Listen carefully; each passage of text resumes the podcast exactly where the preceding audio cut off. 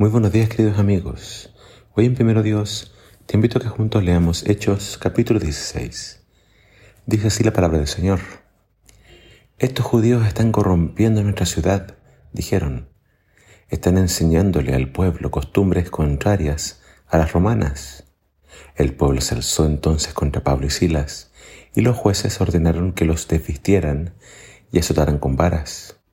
Así se hizo, y los azotaron repetidas veces.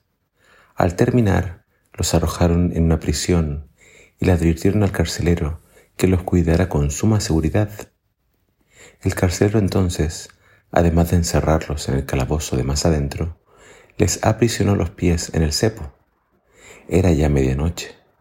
Pablo y Silas todavía estaban orando y cantando himnos al Señor.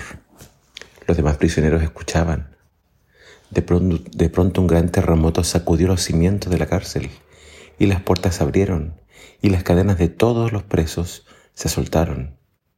El carcelero al despertar y al ver las puertas abiertas creyó que los prisioneros habían escapado y sacó la espada para matarse. No te hagas ningún daño, le gritó Pablo. Todos estamos aquí.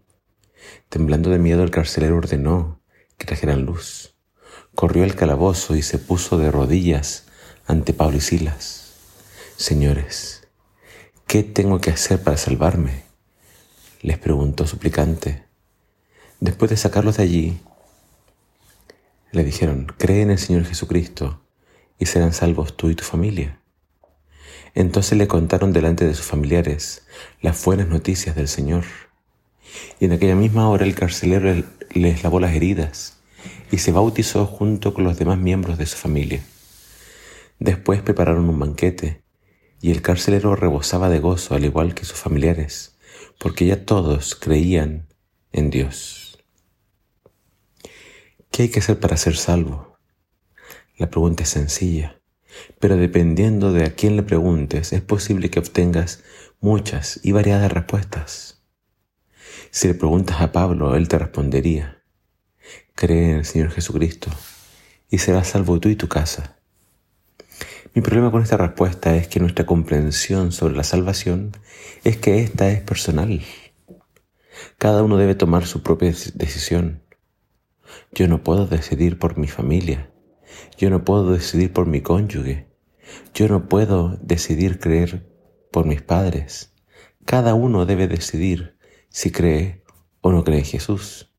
Pero en el caso de este carcelero es diferente. Siendo un hombre fuerte, firme, pensemos en un ex soldado romano, un hombre valiente, de innumerables batallas, un hombre acostumbrado a seguir órdenes.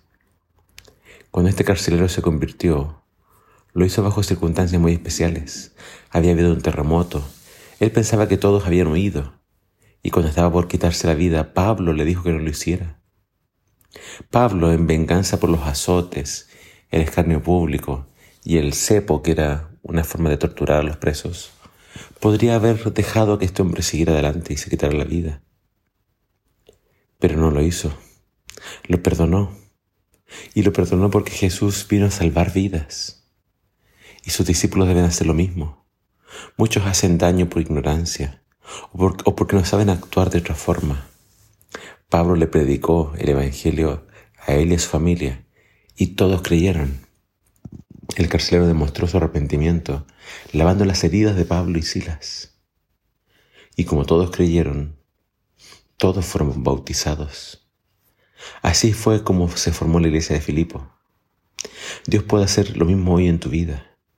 Dios puede enviar un terremoto o algún tipo de tormenta para hacerte reaccionar para hacerte darte cuenta de lo finito que eres, para hacerte ver que necesitas algo. Algo falta en tu vida.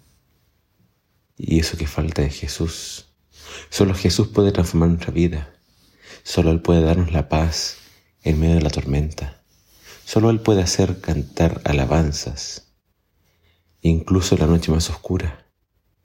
Incluso en medio de sufrimientos y torturas, Dios puede poner en tu boca una alabanza. Ese poder solo lo encontramos en el Evangelio de Cristo Jesús. Acepta a Jesús, cree en Él y podrías ser salvo tú y los tuyos. Que el Señor te bendiga.